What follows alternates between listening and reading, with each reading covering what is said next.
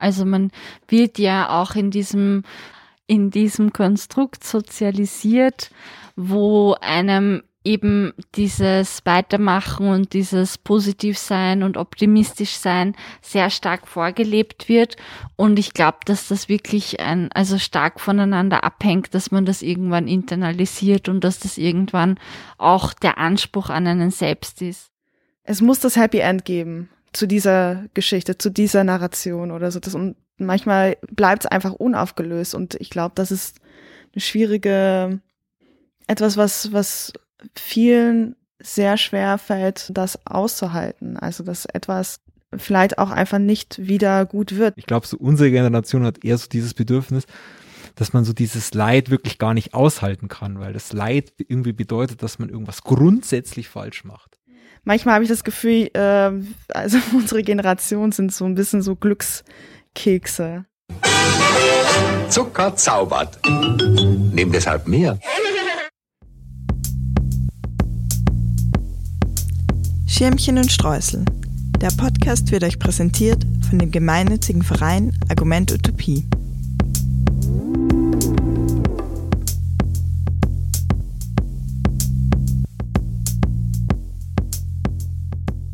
Hallo und herzlich willkommen zu einer neuen Folge in dieser Season zum Thema Gesundheit. Wir sind heute mit Jacqueline Scheiber in einem Wiener Wohnzimmer und reden über die Themen Toxic Positivity, das heißt über den Druck, positiv zu sein, egal welche Zitronen das Leben bereithält. Äh, wir wollen heute rausfinden, wie man diesem Loop, ständig nur alles gut finden zu müssen, entkommen können und wie wir lernen können, auch traurig zu sein, äh, Schmerz zu empfinden, wie wir dann lernen können, damit umzugehen. Ja, hallo Jacqueline. Hallo, ich freue mich heute dabei zu sein. Wir uns auch. Und mit mir im Studio ist noch Olivia, auch aus der Schämchen und Streusel Redaktion. Hallo. Ja, Jacqueline, du bist Autorin und Sozialarbeiterin. Magst du dich einfach kurz ein bisschen selbst vorstellen? Du hast ja auch den recht bekannten Instagram-Kanal Minus Gold. Ja, ich bin ein bisschen eine Tausendsasserin, fürchte ich. Ich bin hauptberuflich Sozialarbeiterin und arbeite schon seit sechs Jahren im Sozialbereich.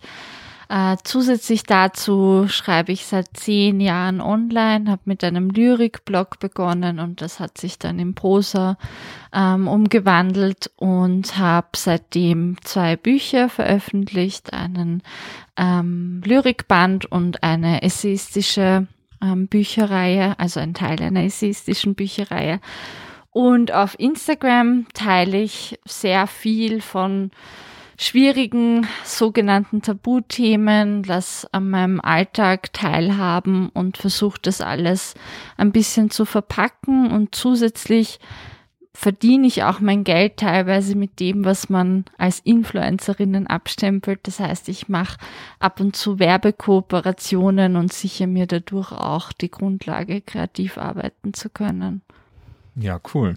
Ich finde es auch ganz super, eine Autorin bei uns zu Gast zu haben, weil wir eigentlich auch ein Podcast für Kultur sind, aber die Politik immer so ein bisschen überhand nimmt, obwohl sich das ja eigentlich überhaupt nicht ausschließt, glaube ich. Genau, und das Thema Instagram ist ja auch schon gefallen. Ähm, vielleicht können wir kurz mal ein bisschen drüber nachdenken, was das für eine Plattform ist. Also wenn ich so dran denke, dann wird es ja oft so als, als die heile Welt des Social Media äh, gehandelt. Also jetzt vielleicht ganz anders als so das Familienbilder äh, Netzwerk Facebook und so das hasserfüllte Twitter. Und auf Instagram ist alles immer sehr pastellfarben. Es wird viel gereist, aktuell nicht mehr so. Da muss man dann in andere Wohnungen. Und liebe, wie ist da dein Eindruck so? Ja, ich meine, es ist eben ein, eine Plattform für, für Bild. Und das macht, glaube ich, auch einfach sehr viel oder gibt vielleicht auch schon so etwas wie eine Thematik vor, weil wir eigentlich auch gewohnt sind, dass das möglichst Schöne oder auch das, was wir selber so quasi als ähm, eigene Kreativität oder so produzieren an Bildern, dass es ja auch eben möglichst schön sein soll und man gleichzeitig über ein Bild immens viel darstellen kann von sich und sehr, sehr viel preisgeben kann, beziehungsweise auch natürlich ähm, ähm, so hingehend verschieben, dass etwas ganz Bestimmtes von einem gesehen wird auf den ersten Blick. Mhm. Jacqueline, wie ist da dein Zugang dazu? Ja, wie schon erwähnt, ist Instagram natürlich eine sehr optische Plattform. Das heißt, auch diese Ästhetikvorgaben, die, glaube ich, mit der Plattform gewachsen sind, haben sich das sehr stark in eine Norm entwickelt. Ich habe 2012, glaube ich, angefangen mit Instagram, wenn ich mich nicht täusche, oder 2013. Und da war es noch so diese, ich poste mein Essen und meine Urlaubsfotos Plattform. Und man merkt natürlich schon in den letzten Jahren, dass sich das stark gewandelt hat, dass eben vor allem weibliche NutzerInnen da mh, mm, sehr genormte Bilder posten und dass es da eine starke Entwicklung gibt. Wobei ich eben auch merke, und das ist der Gegenschlag dazu, dass da eine Gegenbewegung sich formiert und dass Menschen sehr bewusst auch die unschönen Seiten zeigen. Also es ist ja vor ein paar Jahren dieses äh, mehr Realität auf Instagram hochgekommen, was dann einige genutzt haben. Und ich finde das sehr wichtig, dass man immer wieder so einen Kontrast einbringt.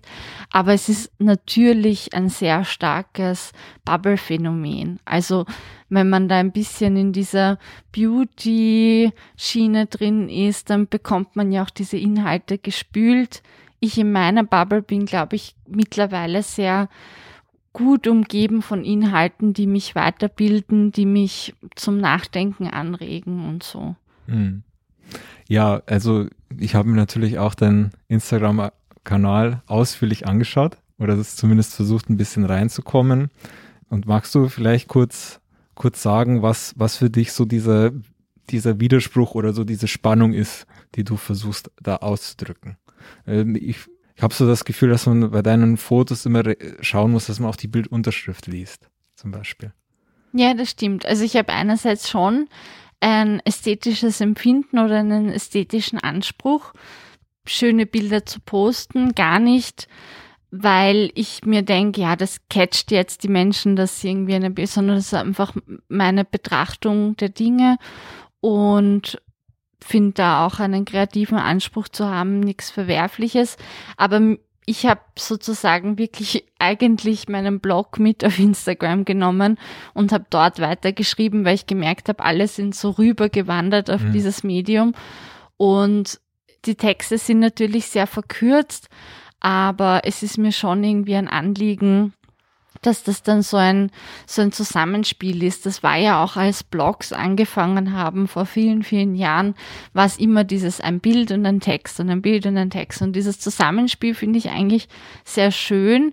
Ähm, Instagram macht es halt ein bisschen unsortiert, weil so diese Texte neben den alltäglichen Momenten stehen. Wenn man sich jetzt nicht als eine Brand ähm, präsentiert oder wenn man nicht eine stringente Policy verfolgt, dann hat man ja irgendwie die Privatperson und das künstlerische Schaffen nebeneinander. Und das ist manchmal sehr schwer zu trennen, glaube ich.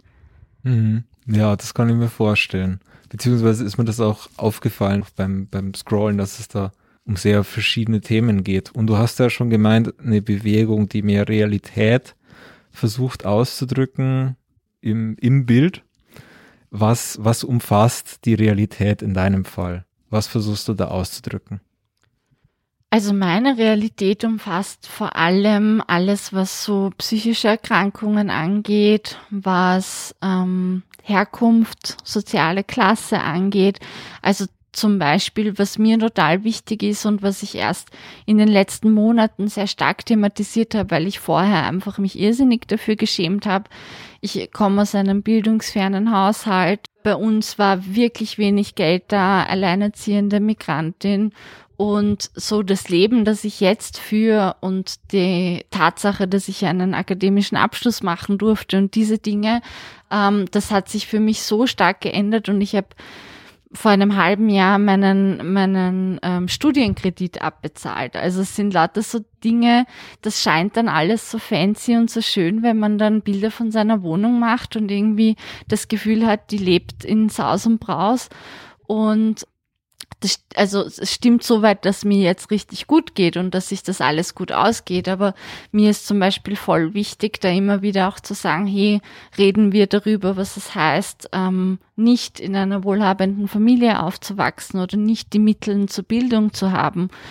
Und das, wofür ich wahrscheinlich am bekanntesten geworden bin, ist das Thema junge Trauer und auch das Thema Trauer auf Social Media zu bringen und was das einfach auch ausgelöst hat von Schaulustigkeit über Anteilnahme, über Verwunderung, wieso man das tut. Also das sind lauter Themen, die eigentlich nicht vorgesehen sind auf so einer Plattform wie Instagram, glaube ich.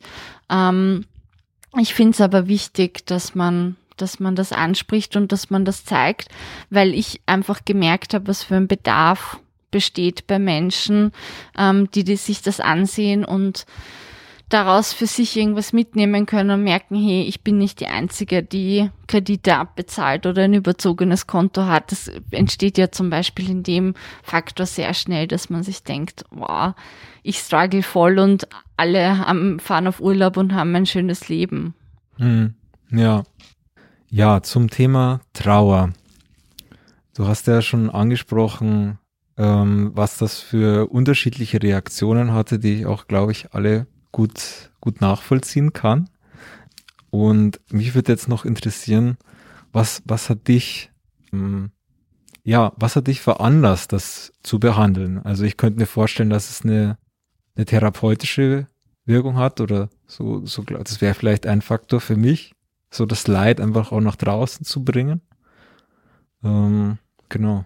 Also das, was man dem voranstellen muss, ist, glaube ich, dass ich einfach schon Jahre davor mit dem Schreiben viele Dinge verarbeitet habe. Also als ich 15, mhm. 16 war, habe ich diesen Blog gestartet und habe das erste Mal über psychische Erkrankungen sehr abstrahiert und sehr unkonkret geschrieben, aber ich habe drüber geschrieben. Und dadurch hat sich das eigentlich etabliert, dass das Schreiben für mich ein Tool des Ausdrucks war und des Herausspülens. Und als ähm, 2016 mein Partner verstorben ist, war mir keine andere Bewältigungsstrategie möglich. Also mir war oberflächlich bewusst, was man alles machen könnte. Und ich habe viele Dinge ausprobiert. Ich bin zum tiefst gemessensten Punkt in Österreich gefahren und habe mir die Seele aus dem Leib geschrien und habe mir gedacht, ah, schau, das machen sie in den Filmen. Sie fahren irgendwo hin und schreien äh, mhm. theatralisch oder ich habe ähm, drei Tage durchgeweint oder ich habe Alkohol getrunken, aber alles war irgendwie nicht das, was sich für mich richtig angefühlt hat. Und dann habe ich mir gedacht, eigentlich möchte ich dort anknüpfen, was ich immer gemacht habe, und zwar zu schreiben und das auf eine Plattform zu stellen. Und dieser Prozess war sicher ein, ein ein wenig selbsttherapeutisch, aber es war vor allem selbstermächtigend. Mhm. Also es war auch, ähm, wie, wie wir im Young Widows Dinner Club sagen, eine selbstbewusste Trauer. So, du kriegst viele Vorgaben von der Gesellschaft, wie du mit negativen, einschneidenden Schicksalsschlägen umzugehen hast. Es gibt sehr viele Normen, wie du dich zu verhalten hast und wie nicht. Und wenn man so seinen eigenen Trampelpfad eröffnet, dann hat das was sehr Ermächtigendes und gibt einem irgendwie auch ein gutes Gefühl, dass man, dass man das auf seine individuelle Art und Weise löst. Und man kann es dann auch besser integrieren.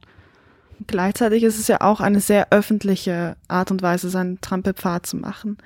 Das heißt, es gibt auch eine Art von Dialogseröffnung die da passiert? Ist das etwas, was mit, mit Teil des deines oder auch grundsätzlich von einem Trauerprozess ist, dass man sich über die Sachen unterhält, aber unter einem, unter einer Bedingung quasi, die man selber auch erschafft, also dass man einen Dialog unter den eigenen Bedingungen führt?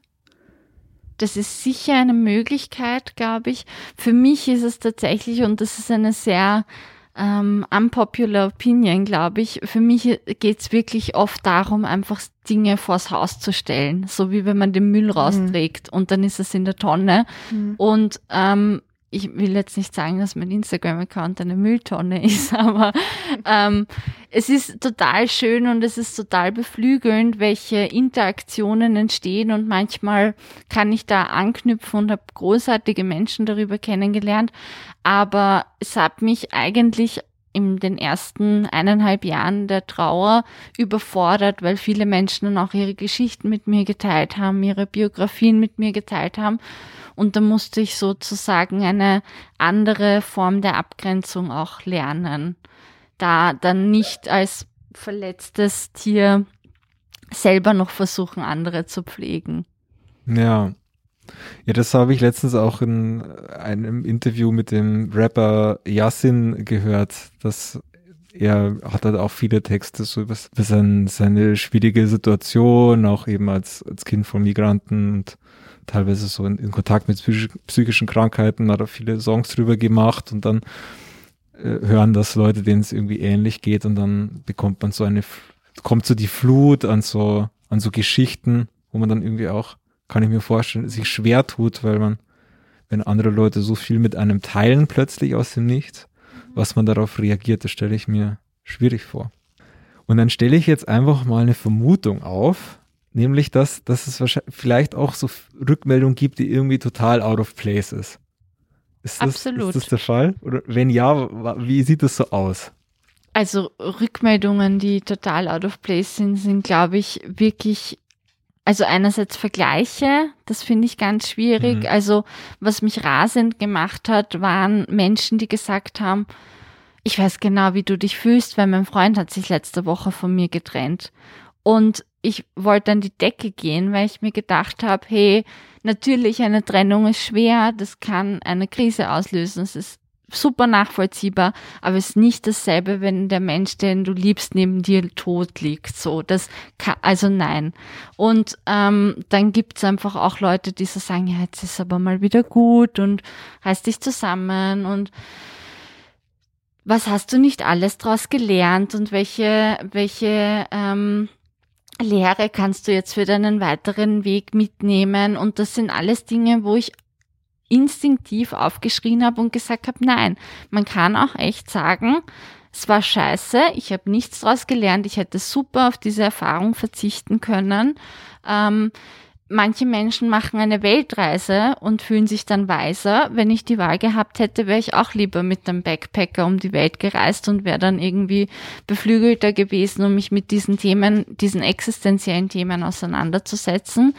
Ähm, ich hatte keine andere Wahl. Und ich glaube, das ist eben der Punkt, wo man einhaken muss, dass man Menschen nicht abspricht, Teile in ihrem Leben als einfach negativ dastehen zu lassen und die auch so zu benennen. Natürlich hat man den Drang, dass man dann irgendwie versucht, noch was Positives rauszuholen und so, aber es ist einfach richtig scheiße manchmal. Ja, ich kenne das ähm, teilweise auch von oftmals älteren Bezugspersonen, die aber dann aber auch Vertrauenspersonen sind, die dann sowas sagen wie, ja, eh, ähm, damit geht's dir jetzt schlecht, aber schau mal, es geht so vielen Menschen schlechter als dir. Und alleine dieser, dieser Vergleich, der ist so für mich komplett sinnlos, denn es ist für mich wie so ein ähm, Appell an mein Gewissen. Mein Gewissen, mich nicht schlecht zu fühlen, denn eigentlich habe ich das Recht gar nicht. Wobei das eigentlich, äh, ja, nicht wirklich ähm, weiterhilft in der in, in der Situation. Also es hilft auch keinem anderen. Also wenn ich damit ähm, anderen etwas Gutes tun könnte, dass es mir äh, besser geht oder so etwas, oder wenn das einen kausalen Effekt hätte. Das ist ja immer diese, eigentlich auch immer diese Anrufung der kausalen Effekte des eigenen positiven Denkens in Anführungsstriche. Es haben auch total viele Leute geschrieben, so, jetzt weiß ich zu schätzen, was ich habe und ähm, dir ist so was Schlimmes passiert und jetzt weiß ich, dass, dass ähm, die Probleme, die ich habe, unnötig sind. Und ich habe dann auch gesagt, okay, wenn du einen schlechten Tag hattest, dann hast du einen schlechten Tag und weil du krantig bist, weil deine Lieblingspizzeria zu hat, ähm, dann bringt's dir auch nichts, dass du auf Instagram gesehen hast, dass irgendjemand gestorben ist. Dadurch wird dein Tag jetzt nicht besser werden. Also ich glaube, es ist auch wichtig, echt das so wertzuschätzen, dass man diese negativen Gefühle hat und dass man sie nicht in, in Vergleich setzt, so wie du das sagst. Mhm. Ja, und jetzt sind wir eigentlich auch schon äh, Punkt gelandet auf das Thema, das wir heute jetzt auch noch besprechen wollen, äh, nämlich Toxic Positivity. Und ich kannte diesen Begriff eigentlich bis vor zwei Wochen nicht wirklich, bis wir eben das Konzept dieser Folge erarbeitet haben. Und ich glaube, mir war instinktiv irgendwie schon, schon klar, was es genau ist, nämlich eine, eine giftige Positivität. Und vielleicht, ich, ich glaube, jetzt wurde schon ganz viel gesagt, was das, was das umfassen kann. Vielleicht versuchen wir jetzt nochmal genau rauszuarbeiten, was das bedeutet, dieser Begriff. Ich, ich steige einfach mal ein. Mir scheint es auf jeden Fall so eine zwanghafte Komponente zu sein. Ja, voll. Mhm. Absolut, eine zwanghafte und andererseits auch eine, ähm, eine, die keinen Raum lässt. Also etwas, das, das man über alles legen kann, das eine Uniform ist, die man, ähm, mit der man alles bekämpfen kann und ähm, auch auf jeden Fall was, was auf Social Media sehr stark kultiviert ist. Mhm. Mir ging es ähnlich wie Bonnie. Ich kannte den Begriff vorher auch nicht und ich habe ähm, ich habe es von einer komplett anderen Seite her gedacht, als es dann tatsächlich die, als ich mir die Definition dann durchgelesen habe. Äh, die äh, beinhaltet ja eher so das, was einem von außen herangetragen wird. Also du hast, sei doch mal positiv oder schau doch mal, schau es dir doch mal von der richtigen Seite an. Und ich habe es äh, vielleicht auch in Anlehnung äh, zu äh, Toxic Masculinity sehr stark von einer, vom, vom, vom, von der Person selber, von Indi Individuum selber gedacht, dass man auch ständig sich ja auch selber oftmals nicht die, ähm, die negativen Gefühle eingestehen möchte oder das Gefühl hat, es hat keinen Platz, man darf das jetzt nicht und dass man selber dafür verantwortlich ist, eine positive Haltung quasi einzunehmen. Und vielleicht ist, ist die Definition, auch wenn sie in, äh, tatsächlich eher von außen herangetragen ist, aber irgendwo habe ich das Gefühl, eigentlich ist es so ein Wechselspiel auch, gell? Ich glaube, man kann es auch nicht voneinander trennen, oder? Also man wird ja auch in diesem, in diesem Konstrukt sozialisiert, wo einem eben dieses Weitermachen und dieses Positivsein und optimistisch sein sehr stark vorgelebt wird. Und ich glaube, dass das wirklich ein, also stark voneinander abhängt, dass man das irgendwann internalisiert und dass das irgendwann auch der Anspruch an einen selbst ist. Also ich habe das selber lernen müssen, selbst nachdem ich diesen Schicksalsschlag gemacht habe, wenn ich jetzt ähm, mit Freunden oder Freundinnen spreche, die sich in einer Krise befinden, dann muss ich mir echt so, ähm, muss ich mich an den Haaren ziehen und sagen, sag jetzt ja nicht, das wird alles wieder gut und ist nicht so schlimm, weil es ist es nicht. Und es ist, es kostet Überwindung zu sagen, hey, ich sehe dich, ich sehe, dass dir nicht gut geht, ich weiß, dass es gerade auswegslos erscheint und kein Aber dran zu hängen. Das ist ja das. Ja. Da ist so eine Art von Lösungszwang äh, dabei. Ne? Also dass es muss, es muss das Happy End geben zu dieser Geschichte, zu dieser Narration oder so. Das, und manchmal bleibt es einfach unaufgelöst. Und ich glaube, das ist eine schwierige, etwas, was, was vielen sehr schwer fällt auszuhalten. Also dass etwas vielleicht auch einfach nicht wieder gut wird, dass man auch einfach lernt und Strategien entwickelt und dass man, ich glaube schon, oder für mich stimmt es zumindest, dass, dass ähm, dieser Ausdruck, die Zeit heilt die Wunden, hat schon eine, eine Wahrheit für mich, aber es bedeutet trotzdem nicht, dass, dass die Narben verschwinden. Ich habe ja diesen Leitspruch Time heals nothing by itself, weil mir das natürlich auch viele Leute gesagt haben und mir war immer wichtig, die Heilung an sich passiert nicht nur, weil Zeit vergeht, sondern weil man eine Menge Arbeit reinsteckt. So. Hm. Ich würde jetzt auch das festhalten, dass Toxic Positivity zum Beispiel ist, dass wenn eine negative Erfahrung ähm, geteilt wird, man sie im Prinzip abschneidet, indem man einfach so eine eine Floskel sagt, oder? Das ist es zum Beispiel, dass man sagt, ja, alles wird gut, es ist eh nicht so schlimm, morgen ist ein neuer Tag und so. Und voll, da kann ich dir absolut zustimmen. Da fallen mir spontan tausende Situationen ein, wo ich das genauso gemacht habe. Und es glaube ich natürlich teilweise halt schon auch irgendwie ein bisschen die Stimmung hebt.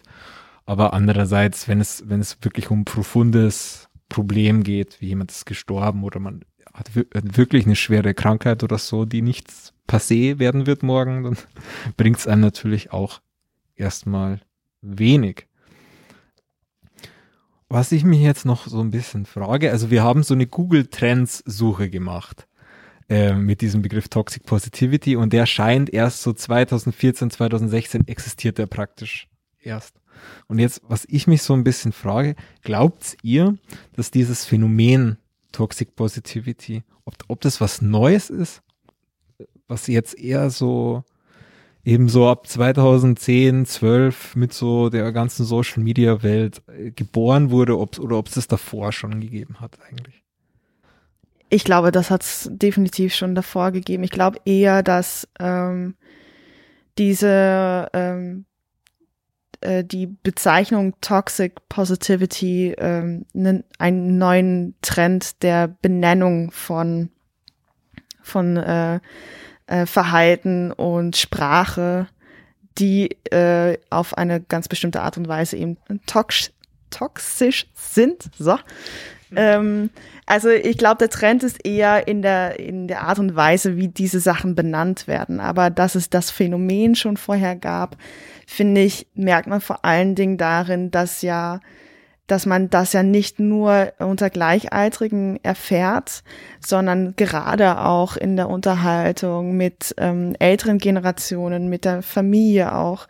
Ja, ich, ich frage mich halt auch, inwiefern das auch eine, eine Unsicherheit ähm, widerspiegelt, wie man denn Trost spenden soll. Also ich glaube, dass das Thema Trost ist da halt auch sehr, sehr stark. Also in dieser Mitteilung und das, das Teilen von, von Leid und Mitteilen von Leid und auf welche Art und Weise man dann als die Person, die das geteilt bekommen hat, wie man damit umgeht, wie man äh, gut Trost spendet und dass diese Unsicherheit damit und dass das oftmals in dieses Ach, es wird besser und also der oder auch dieser dieser Zwang Trost zu spenden auf diese Art und Weise, der Zwang etwas Positives in Aussicht zu stellen quasi.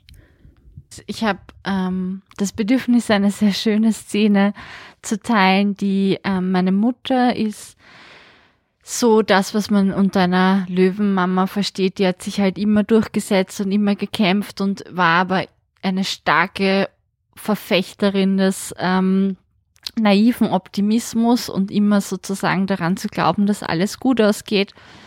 Und das war dann zu einem gewissen Zeitpunkt in unserer Beziehung manchmal problematisch, weil ich dann so die Spätfolgen unserer unserer Lebensweise in Form von psychischen Erkrankungen erlebt habe und sie darauf schwer reagieren konnte.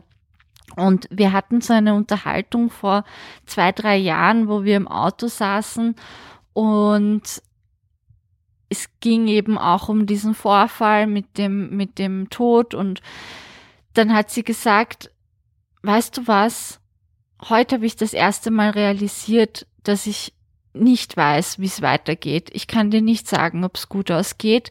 Ich kann dir nicht sagen, ob alles wieder so wird wie vorher.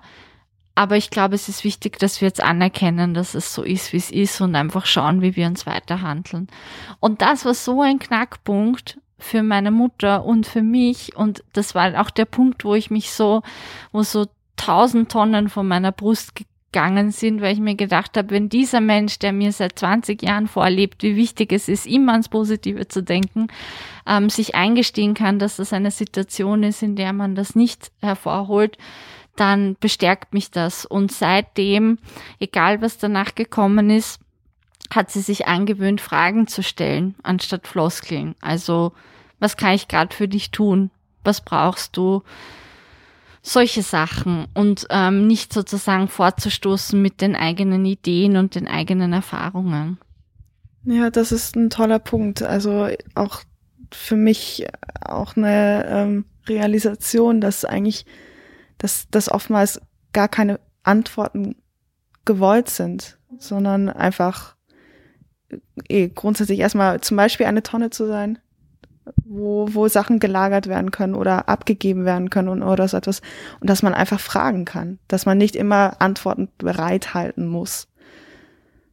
Äh, vielleicht, dass man so auch ein bisschen aus diesem Zwang herauskommt und aus, aus der, aus dem Problem nie eine richtige Antwort zu haben auf Leid. Mhm. Ja, also diese, diese Erfahrungen würden jetzt mir mal zeigen, auf jeden Fall auch, dass das, dass das im Prinzip auch kein neues Phänomen ist, sondern auch die Generation vor uns voll betrifft. Ich, ich meine aber schon auch, dass es so ein bisschen so eine neue Spielart davon gibt. Ich habe nämlich zumindest in, in, Interaktion mit meinen Eltern oder auch mit, mit anderen sogenannten Boomern ähm, das Gefühl, dass so diese Art und Weise der, der Positivität so ein bisschen anders ist. Ich habe so das Gefühl, dass meine Eltern, die sind auch so zwanghaft äh, optimistisch und ähm, leiden da auch an bestimmten Sachen sehr stark, aber ähm, da wird das irgendwie dadurch kompensiert, dass, dass am Ende von diesem Leid irgendwas Bestimmtes erreicht wird. Es wird irgendein Kredit abgezahlt, es wird irgendwie ein Umzug gemacht, es passiert irgend so ein im Prinzip materielles Ding äh, wenn ich so das Gefühl habe, so bei den Leuten meiner Generation, so späte 90er, frühe 2000er, ähm, habe ich immer so das Gefühl, dass dieses, dieses Positivsein, das muss wirklich ehrlich sein für die Leute. Das, das finde ich, ist zumindest mein Eindruck. Vielleicht Leute, die ein bisschen älter sind, habe ich so das Gefühl, dass die halt eher so unehrlich positiv sind. Also denen ist schon klar, dass das alles nicht so toll ist, aber die sehen halt manchmal die Rente oder so oder dann irgendwie die, die Weltreise im späten Alter einfach so als Punkt, wo sie durchhalten müssen. Ich glaube, so unsere Generation hat eher so dieses Bedürfnis, dass man so dieses Leid wirklich gar nicht aushalten kann, weil das Leid irgendwie bedeutet, dass man irgendwas grundsätzlich falsch macht. Ja, es ist eigentlich eine Störung in der Selbstverwirklichung.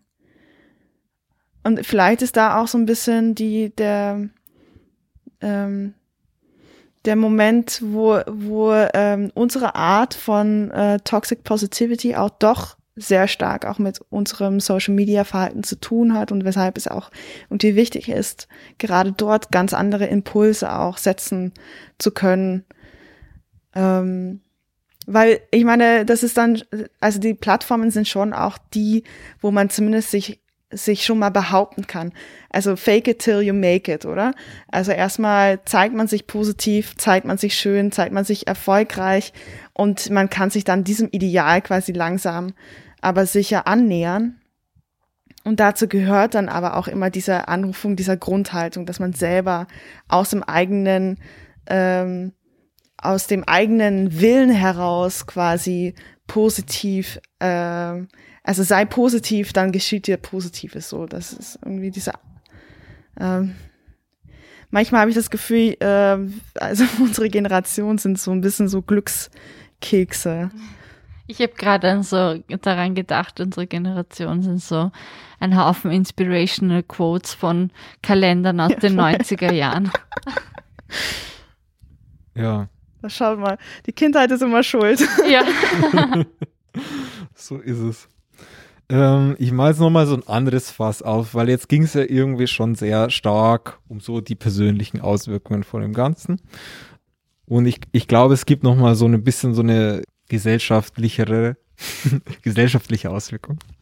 Weil natürlich auch politische Probleme so abgetan werden können. Also wenn wir an die Black Lives Matter Bewegung denken, wenn wir an die Queer Community denken, äh, wenn wir die Erfahrung von äh, Migrantinnen und Geflüchteten denken, äh, ist das ja auch so eine typische Abwehr, Ab, Abwehrhaltung, einfach so eine Floskel zu bringen. Also jemand erzählt von seiner Rassismuserfahrung und dann sagt man, ja, alle Leben sind wichtig, aber die, die Hautfarbe macht, ist doch überhaupt nicht entscheidend und so. Oder Mars, du wurdest homophob in der U-Bahn angegangen, aber das ist gut, dass du es aushältst, weil das macht dich stärker und so.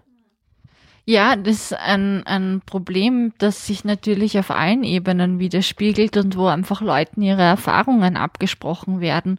Und das ist ja eigentlich das, was sozusagen sich auf der ganzen Linie durchzieht, dass man aufgehört hat, individuelle ähm, Biografien und individuelle Erfahrungen ernst zu nehmen, sondern so einen Wohlfühlfilter drüber legt und sich denkt, okay, ähm, wie tun wir jetzt weiter? Und man sieht ja, dass das im politischen Diskurs ja wirklich was Hochgiftiges hat, wenn man diese Erfahrungen runterspielt und die gerade Diskriminierungserfahrungen nicht ernst nimmt und nicht benennt, weil das andererseits wieder eben Folgen von Traumatisierungen, Folgen von Erkrankungen haben kann, die sich auf die Personen auswirken. Also selbst die Erfahrung an sich ist ja schon mal etwas sehr Einschneidendes, aber wenn die Antwort darauf eine toxisch positive ist, dann verstärkt das einfach ähm, die Pathologie und dann kann das auch dazu führen, dass Menschen in, in ihrer Psyche und in ihrer ähm, psychischen Verfassung noch weiter verletzt werden. Und da ist es leider auch ein bisschen so ein Kreislauf von wir züchten uns mit dieser toxischen Positivität vielleicht auch mehr Leid heran, als wir müssten. Hm. Du meinst also, dass man, dass es auch was mit den, mit den Leuten macht, dass sie das versuchen, irgendwie in sich, in sich umzusetzen, aber merken, dass sie es einfach nicht können. Dass wenn ich irgendwie eine, keine, zum Beispiel eine rassistische Erfahrung mache und mir von außen irgendwie so ständig gesagt wird, dass meine Hausfarbe eh keinen Unterschied macht und ich das aber einfach nicht in meiner Realität sehe, dass dem so ist dass ich, dass ich damit dann nicht. Das ist ja eine totale ähm, Entfremdung der Identität und mhm. man weiß ja, dass vor allem bei jungen Menschen, wo die Persönlichkeitsentwicklung noch nicht abgeschlossen ist, ähm, dass die extrem vulnerabel für solche Erfahrungen sind und da sich wirklich ähm, so einschneidende Erlebnisse, nämlich wenn die Fremd- und Eigenwahrnehmung nicht übereinstimmt, dann kann das zu, zu schweren Verläufen führen. Ich will jetzt auch nicht damit sagen, dass sozusagen jetzt alle, ähm, dass die Gesellschaft psychisch krank ist und dass alle ähm, ab jetzt jeden Tag feiern sollen, dass alles scheiße ist. Das glaube ich nicht, aber ich glaube einfach, es ist wichtig, das Kind beim Namen zu nennen mhm. und auch auf politischer Ebene erstmal Raum und Bühne zu schaffen für die Realitäten von Menschen, die keinen geringen Anteil an unserer Gesellschaft haben. Ja. Das finde ich auch ähm, ein gutes Statement, um die Folge langsam zum Ende zu bringen. Ähm, und das, um mal positiv zu bleiben, ähm, was können wir denn von heute mitnehmen? Es muss ja immer was gelernt werden. Ähm, und ich, so eine ganz zentrale Frage scheint mir zu sein, wie wir lernen können, traurig zu sein. Vielleicht haben wir da noch Antworten drauf. Boah, also ähm, ich glaube, ich, das, das finde ich tatsächlich schon mal die schwere äh, Frage oder ich, ich weiß nicht, ob ich sie tatsächlich so gut beantworten kann. Ich glaube, was für mich nochmal so ein Knackpunkt war, ähm, war deine Geschichte mit deiner Mutter, die ich sehr sehr auch erhellend für mich als, ähm, als das Gegenüber irgendwie fand. Dass es nicht immer auch die, die eigene Aufgabe ist, die Person, die das Gegenüber zu retten oder ihre Situation zu verbessern oder so etwas, sondern dass es eher ein Wahrnehmen und Zuhören und das, was man kann, anzubieten, indem man Fragen stellt, indem man auch das ihm nicht überstülpt und nicht ähm, die Leute erstickt mit, mit, mit guten äh, Vorsätzen und ähm, Anregungen, sondern dass man einfach mal äh, das Ganze umdreht und fragt. Ich glaube, wir können lernen, traurig zu sein, indem wir uns mehr auf unsere inneren natürlichen Impulse verlassen, nämlich wenn wir uns schlecht fühlen, uns schlecht zu fühlen. Und Dabei spielt, glaube ich, auch das Selbstmitleid eine ganz wichtige Rolle, nämlich dass man sich Zeit und ähm, Energie nimmt, sich außerordentlich selbst zu bemitleiden und dann aber auch sozusagen den, den Punkt nicht verpasst, wo das alles wieder einfach in ein Tun kommen muss, weil natürlich ist das die Essenz, die uns am Leben erhält, dass wir Ziele haben, dass wir Perspektiven haben, dass wir einen Ausblick auf etwas haben, wo wir hin möchten. Ähm, das können sehr unkonkrete Sachen sein, aber ich glaube, das ist wichtig. Aber diese Zeit dazwischen, zwischen dem Tun und dem ähm, Traurigsein, die darf man wirklich im, im Suhlen verbringen. Und ich glaube, dass wir das in uns spüren und dass wir das in uns haben und dass wir einfach dieses, diesen Mechanismus ausstellen müssen, der das runterdrücken und runterschlucken möchte. Ja, das finde ich eine, eine total wichtigen Kommentar und eine super Anmerkung, weil das, weil der Selbstmitleid so einen schlechten Ruf hat. Und der tut aber manchmal so gut.